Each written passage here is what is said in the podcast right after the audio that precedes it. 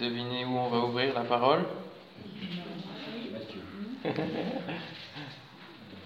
Malachie chapitre 4.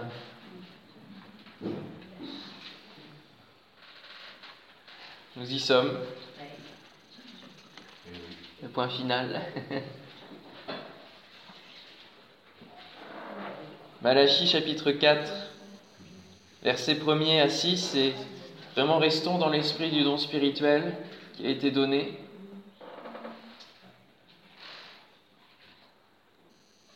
Soyons à l'écoute du Seigneur. Car voici le jour vient, ardent comme une fournaise. Tous les hautains et tous les méchants seront comme du chaume, et le jour qui vient les embrasera, dit l'Éternel des armées, il ne leur laissera ni racine ni rameau. Mais pour vous qui craignez mon nom, se lèvera le soleil de la justice. Et la guérison sera sous ses ailes. Vous sortirez et vous sauterez comme les veaux d'une étable, et vous foulerez les méchants, car ils seront comme de la cendre sous la plante de vos pieds, au jour que je prépare, dit l'Éternel des armées. Souvenez-vous de la loi de Moïse, mon serviteur auquel j'ai prescrit en Horeb pour tout Israël des préceptes et des ordonnances. Voici, je vous enverrai Élie le prophète avant que le jour de l'Éternel arrive, ce jour grand et redoutable. Il ramènera le cœur des pères à leurs enfants et le cœur des enfants à leurs pères, de peur que je ne vienne frapper le pays d'interdit. Amen. Amen. Nous assistons ici au second voici de Malachie.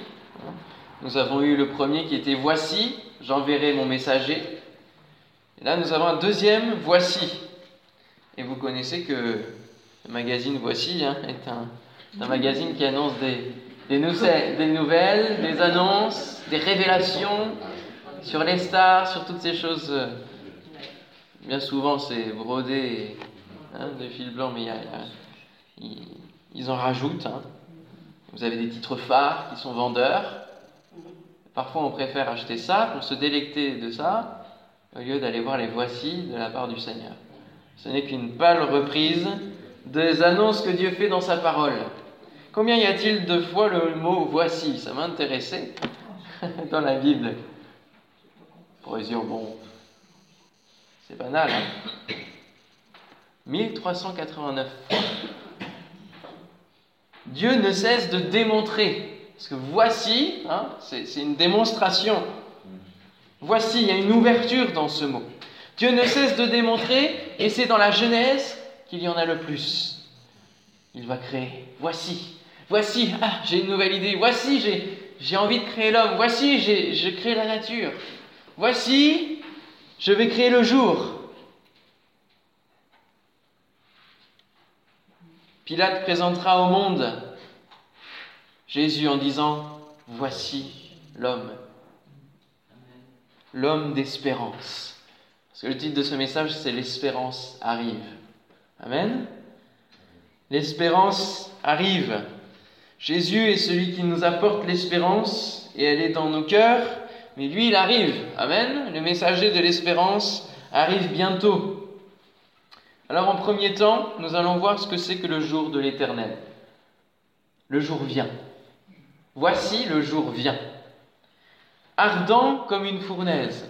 Et dans la racine du mot jour, il y a ce sens d'être chaud en hébreu. Le jour, c'est chaud. Pourquoi? Eh oui, le soleil se lève, c'est la lumière. C'est la chaleur de la lumière.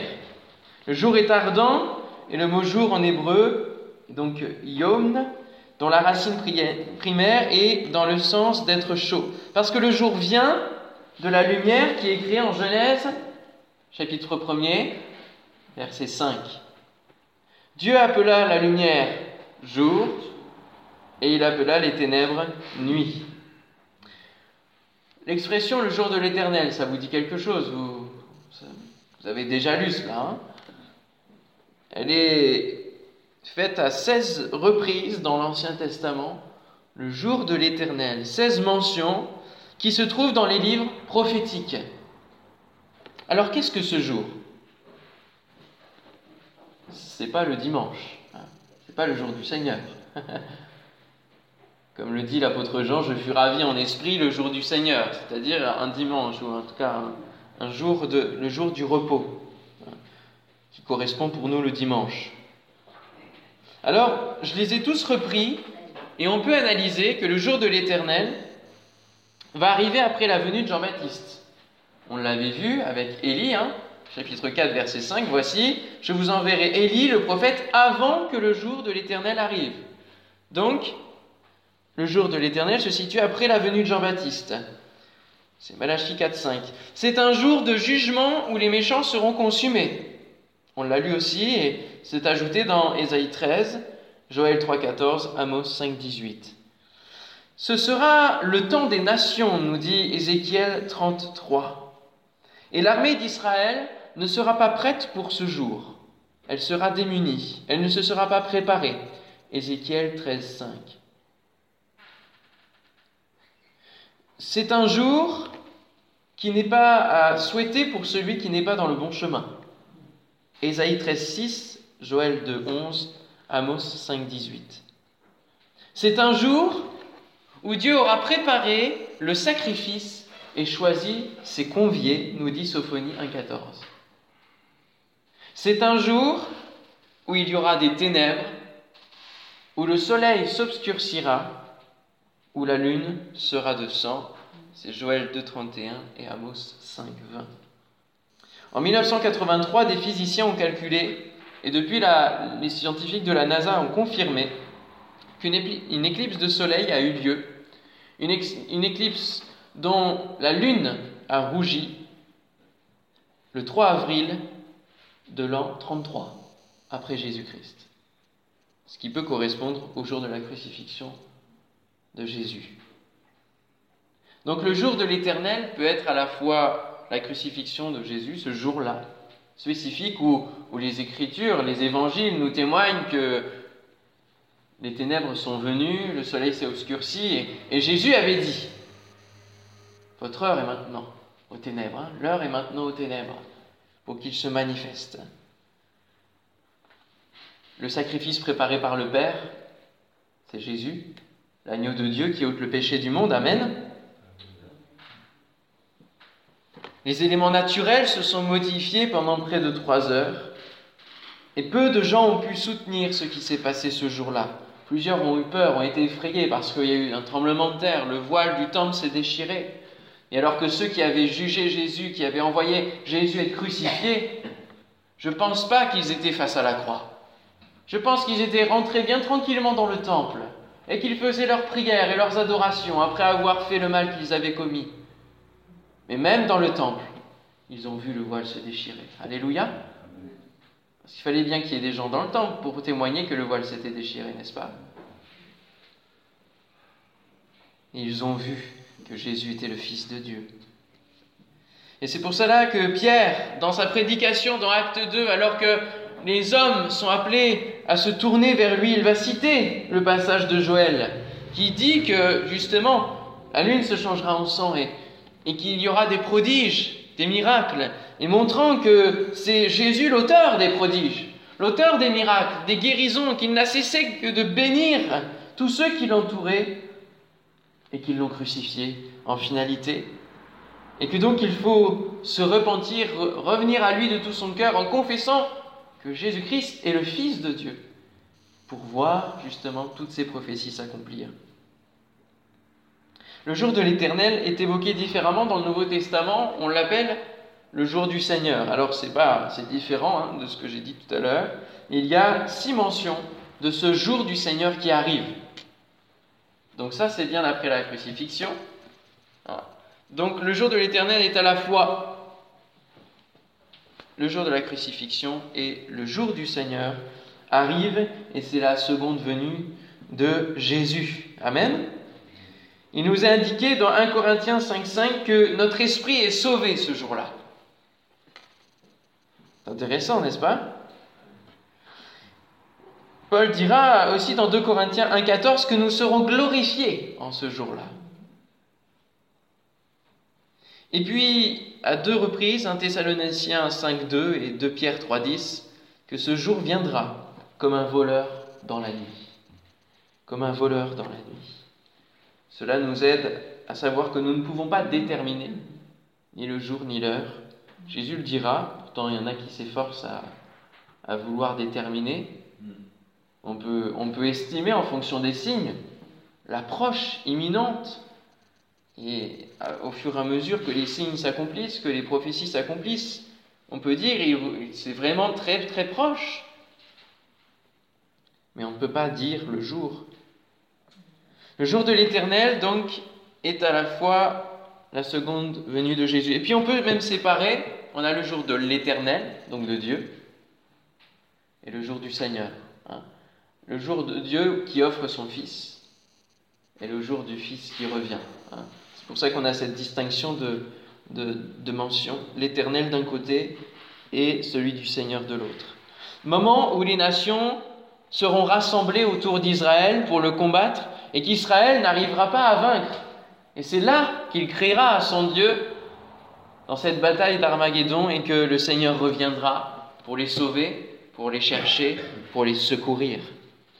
Jour où Dieu aura fait le choix de ses conviés, ce qui nous parle du repas des noces que nous allons vivre avec lui. Amen. Et ce sera aussi le jour du jugement pour chacun de nous, mais jour de salut pour nous qui croyons. Nous observons, il y a encore peu, hein, ça date de vendredi soir, des lunes de sang, hein, des éclipses, des lunes de sang. Et elles se multiplient hein, dans ces derniers, dernières années. Il y en a eu plusieurs qui se sont enchaînées, et c'est un des de son retour. Hein.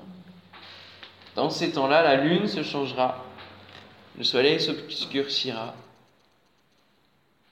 Mais pour nous, en deuxième temps, le soleil brillera toujours. Amen. Le soleil pour toujours. Pour vous qui craignez mon nom, se lèvera le soleil de la justice et la guérison sera sous ses ailes. Alléluia.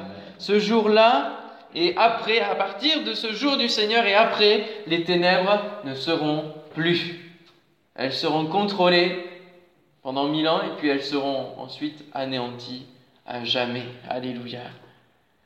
Jésus-Christ triomphe de la mort et livre les ténèbres en spectacle.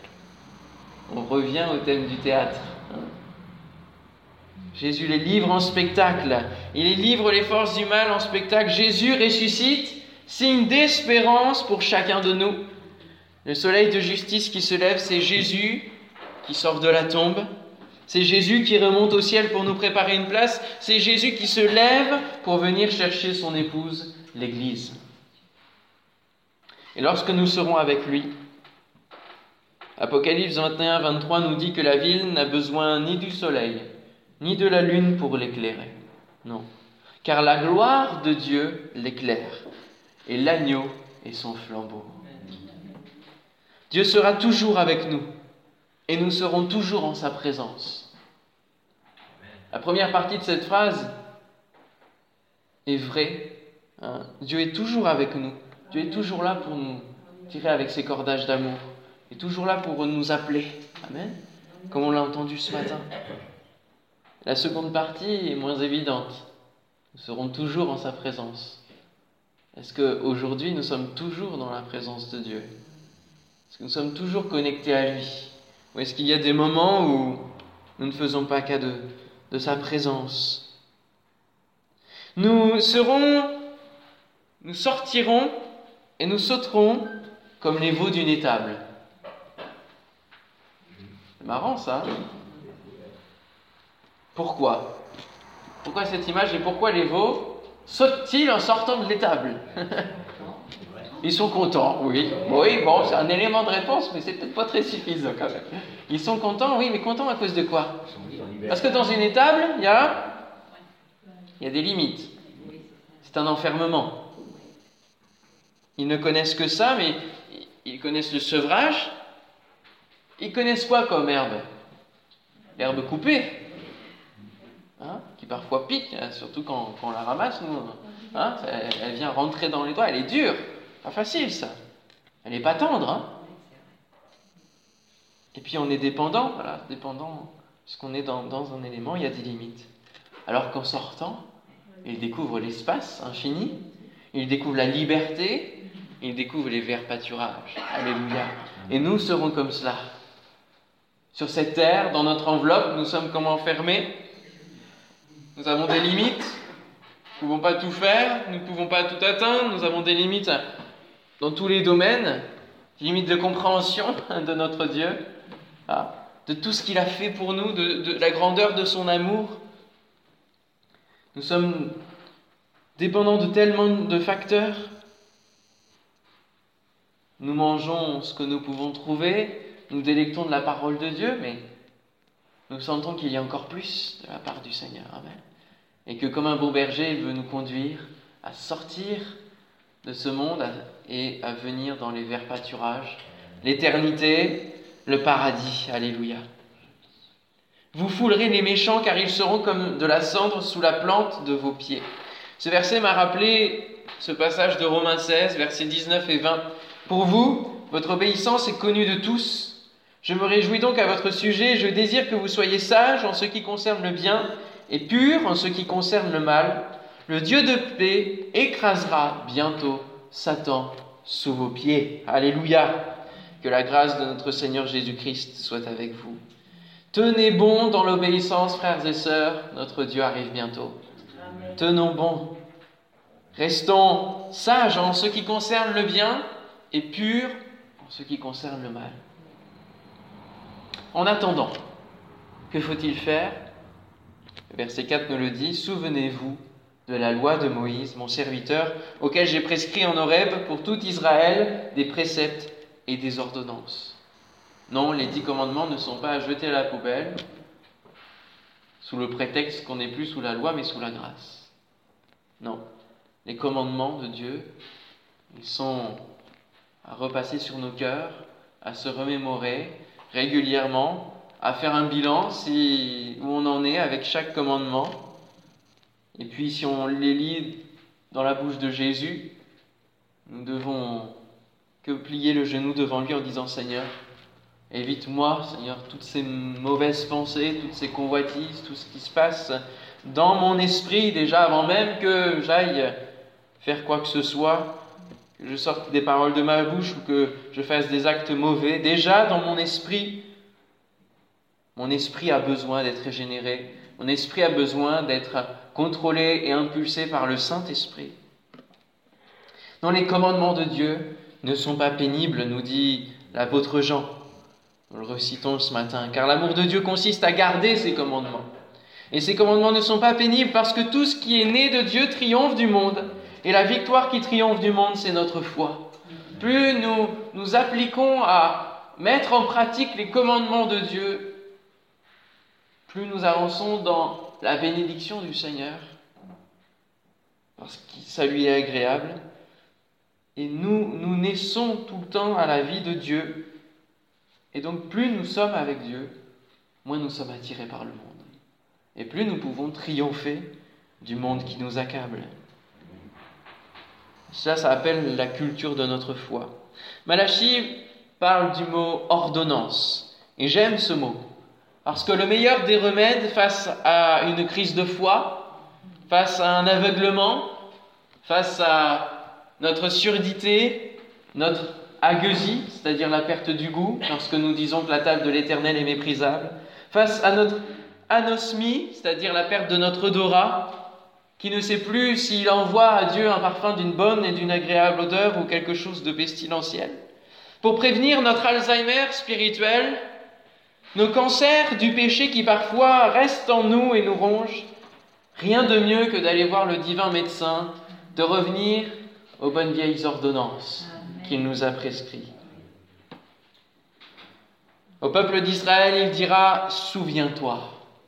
Souviens-toi de tout le chemin que l'Éternel, ton Dieu, t'a fait faire pendant ces quarante années dans le désert, afin de t'humilier, de t'éprouver, pour savoir quelles étaient les dispositions de ton cœur et si tu garderais ou non ces commandements.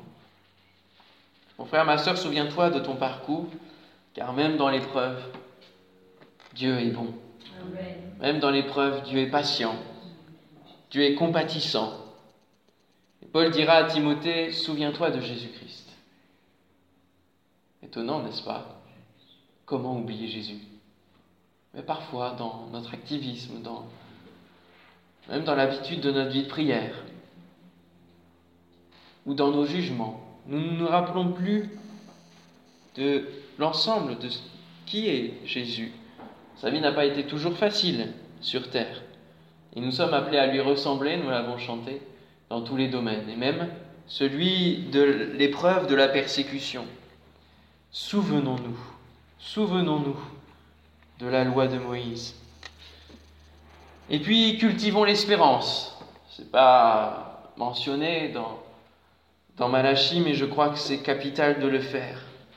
Autant nous nous souvenons des choses que Dieu nous a données dans le passé pour régir notre présent, autant il nous faut cultiver dans notre présent cette espérance pour que notre futur, soit bien équilibré, notre vision du futur soit équilibrée et soit dans l'esprit du ciel et non des regards qui se portent vers la terre. Plus nous cultivons l'espérance que nous avons de revoir le Seigneur, plus nous sommes détachés des choses terrestres. Sinon, dès que nous perdons le facteur espérance, ça retombe, hein on replonge tout de suite vers les projets terrestres, vers les choses que nous devons, que nous aimerions faire, etc. Seigneur, tu reviens bientôt. Et je veux cultiver cette espérance.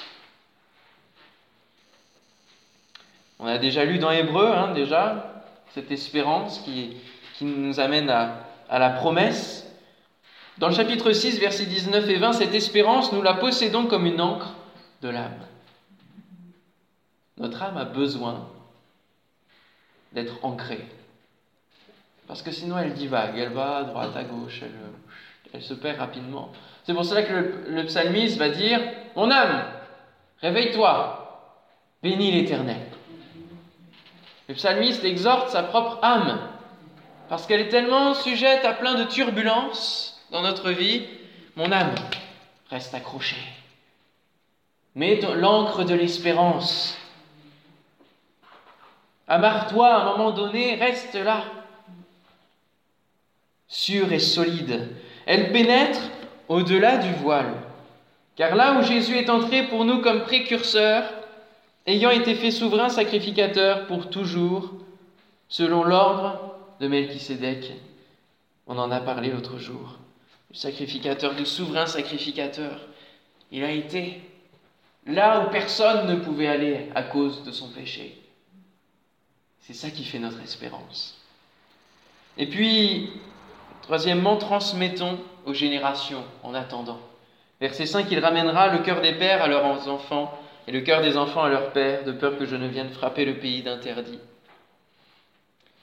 C'est un élément capital pour que l'Église reste l'Église que le fond doctrinal, spirituel soit préservé. Alors Dieu bâtit son Église, hein. il en prend soin.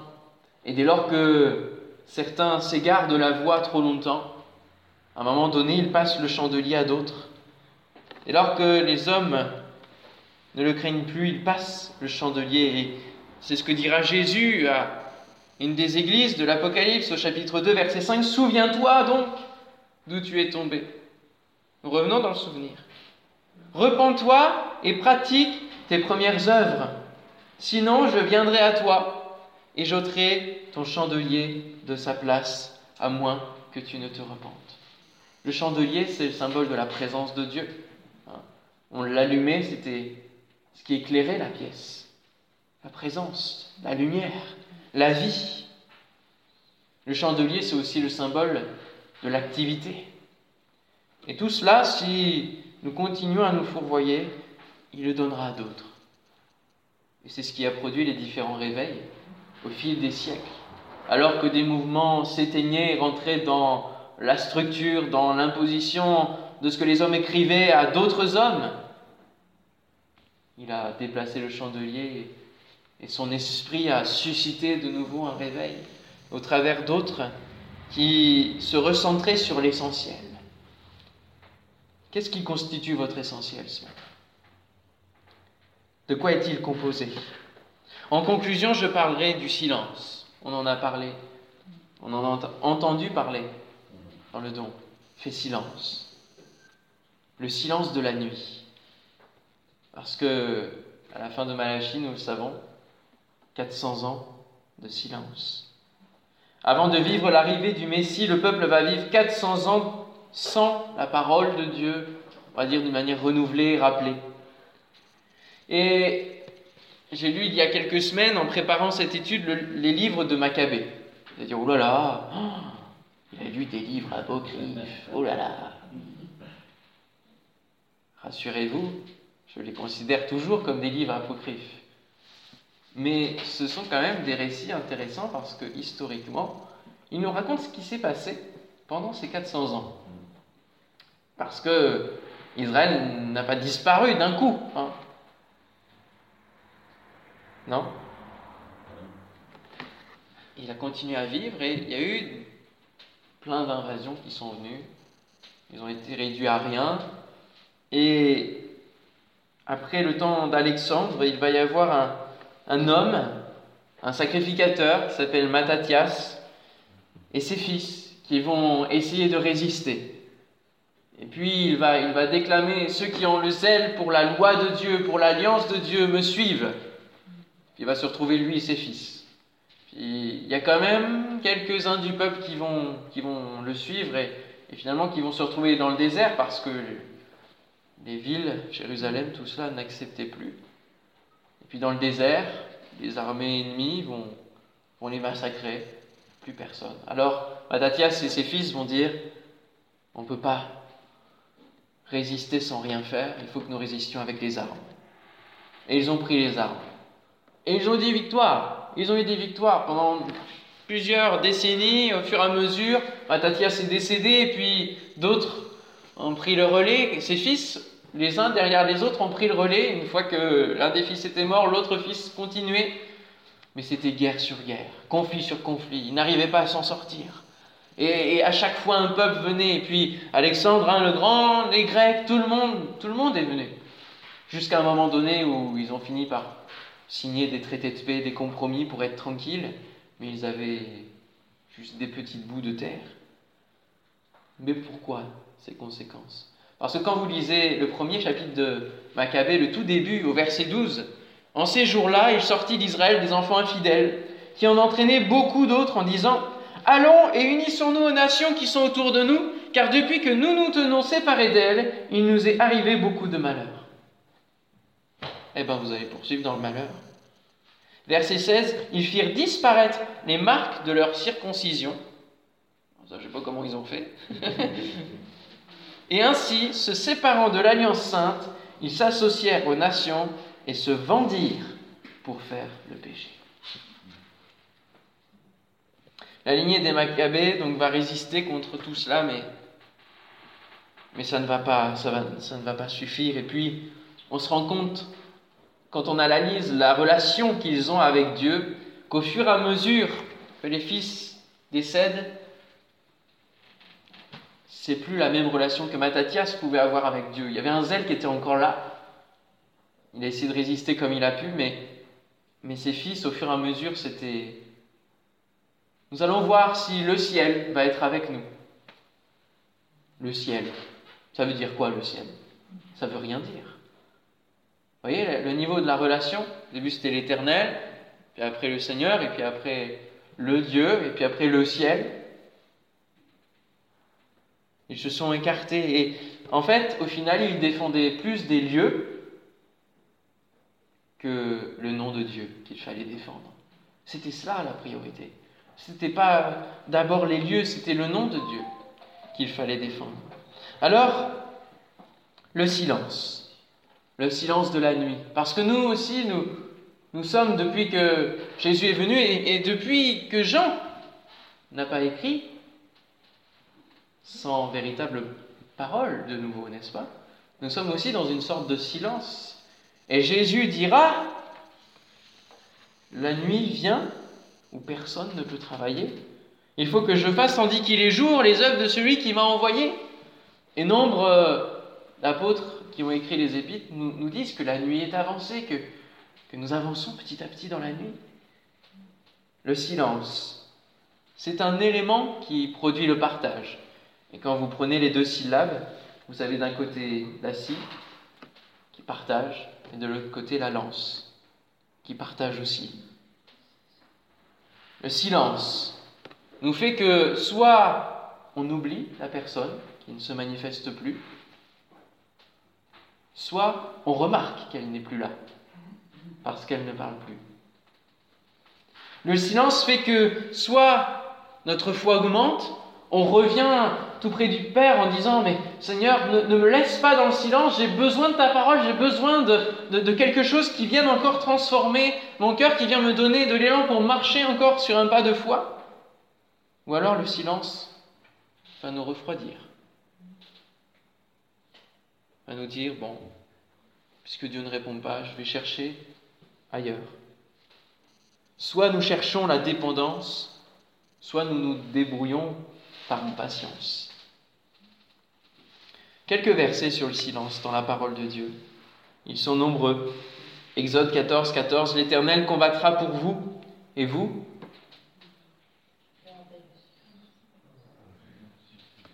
Gardez le silence. Gardez le silence. Prenons vraiment attention à ce don spirituel. Pas de murmure, pas d'agitation, pas d'agitation. Le silence, gardez le silence. Et dans notre vie de prière, apprenez à faire silence.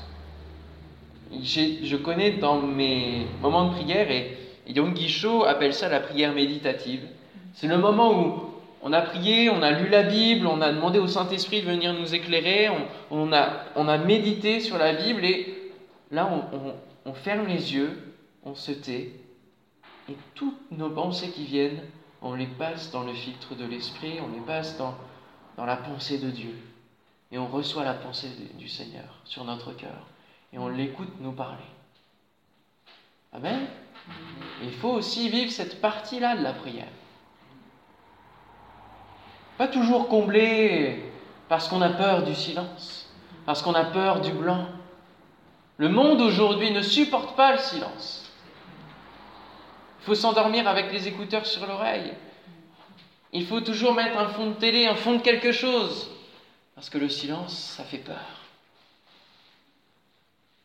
Lamentation 3.26, il est bon d'attendre en silence le secours de l'Éternel. Seigneur, je ne sais pas du tout comment je vais m'en sortir, mais je ne veux pas m'agiter dans tous les sens. Je veux attendre en silence ton secours, parce que c'est le meilleur. Sophonie 3.17, L'Éternel, ton Dieu, est au milieu de toi comme un héros qui sauve. Il fera de toi sa plus grande joie. Il gardera le silence dans son amour. Il aura pour toi des transports d'allégresse. Waouh Merci Seigneur. Face au souverain sacrificateur qui va prendre la parole, Jésus va lui répondre par le silence. Matthieu 26, 63. Jésus garda le silence et le souverain sacrificateur, prenant la parole, lui dit Je t'adjure par le Dieu vivant de nous dire si tu es le Christ, le Fils de Dieu. Le silence énerve. Hein Mais Jésus répond que quand il faut répondre. Il ne dépense pas des paroles en l'air. Apocalypse 8, 1. Quand il ouvrit le septième sceau, il y eut dans le ciel un silence d'environ une demi-heure. Alors, pour blaguer, il y en a qui disent que que c'est pas possible que les femmes soient là à ce moment-là parce qu'il y a un du silence. C'est sympathique. Hein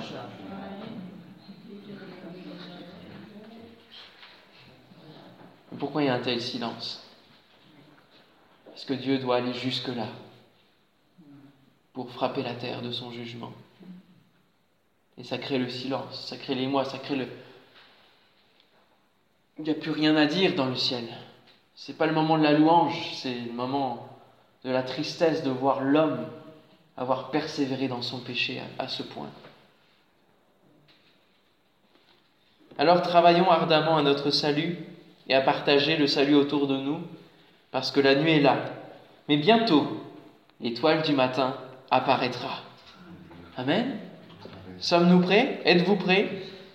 C'est encore une fois, comme on l'a répété presque à chaque soir, une question de cœur. Et nous tenons pour d'autant plus certaine la parole prophétique à laquelle vous faites bien de prêter attention, comme à une lampe qui brille dans un lieu obscur, jusqu'à ce que le jour vienne apparaître et que l'étoile du matin se lève dans vos cœurs. De Pierre 1, 19. Que le Seigneur vous bénisse et vous garde. Merci Père pour ta parole, pour euh, cette fin de, de Malachie qui, qui nous amène à considérer et à ne pas voir ces quatre tendances de silence, non seulement comme une période où tu ne parles plus parce que sinon tu, déverserais ta colère, mais à voir le silence peut-être dans lequel nous, nous vivons en ce moment, la nuit dans laquelle nous vivons, comme un temps, nous devons t'écouter et apprendre à reconnaître ta voix, comme Samuel, dans la nuit, a appris à entendre que tu l'appelais et à recevoir des paroles de ta part.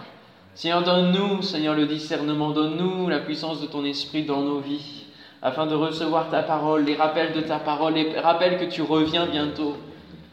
Tellement de dons spirituels ici et là, Seigneur mon Dieu, tu nous rappelles que ta main est sur la porte, prête à être ouverte pour venir nous chercher, et ensuite elle sera fermée à tout jamais. Seigneur, donne-nous d'être prêts, donne-nous d'être euh, plein d'assurance ce jour de l'éternel jour grand, glorieux, mais aussi redoutable.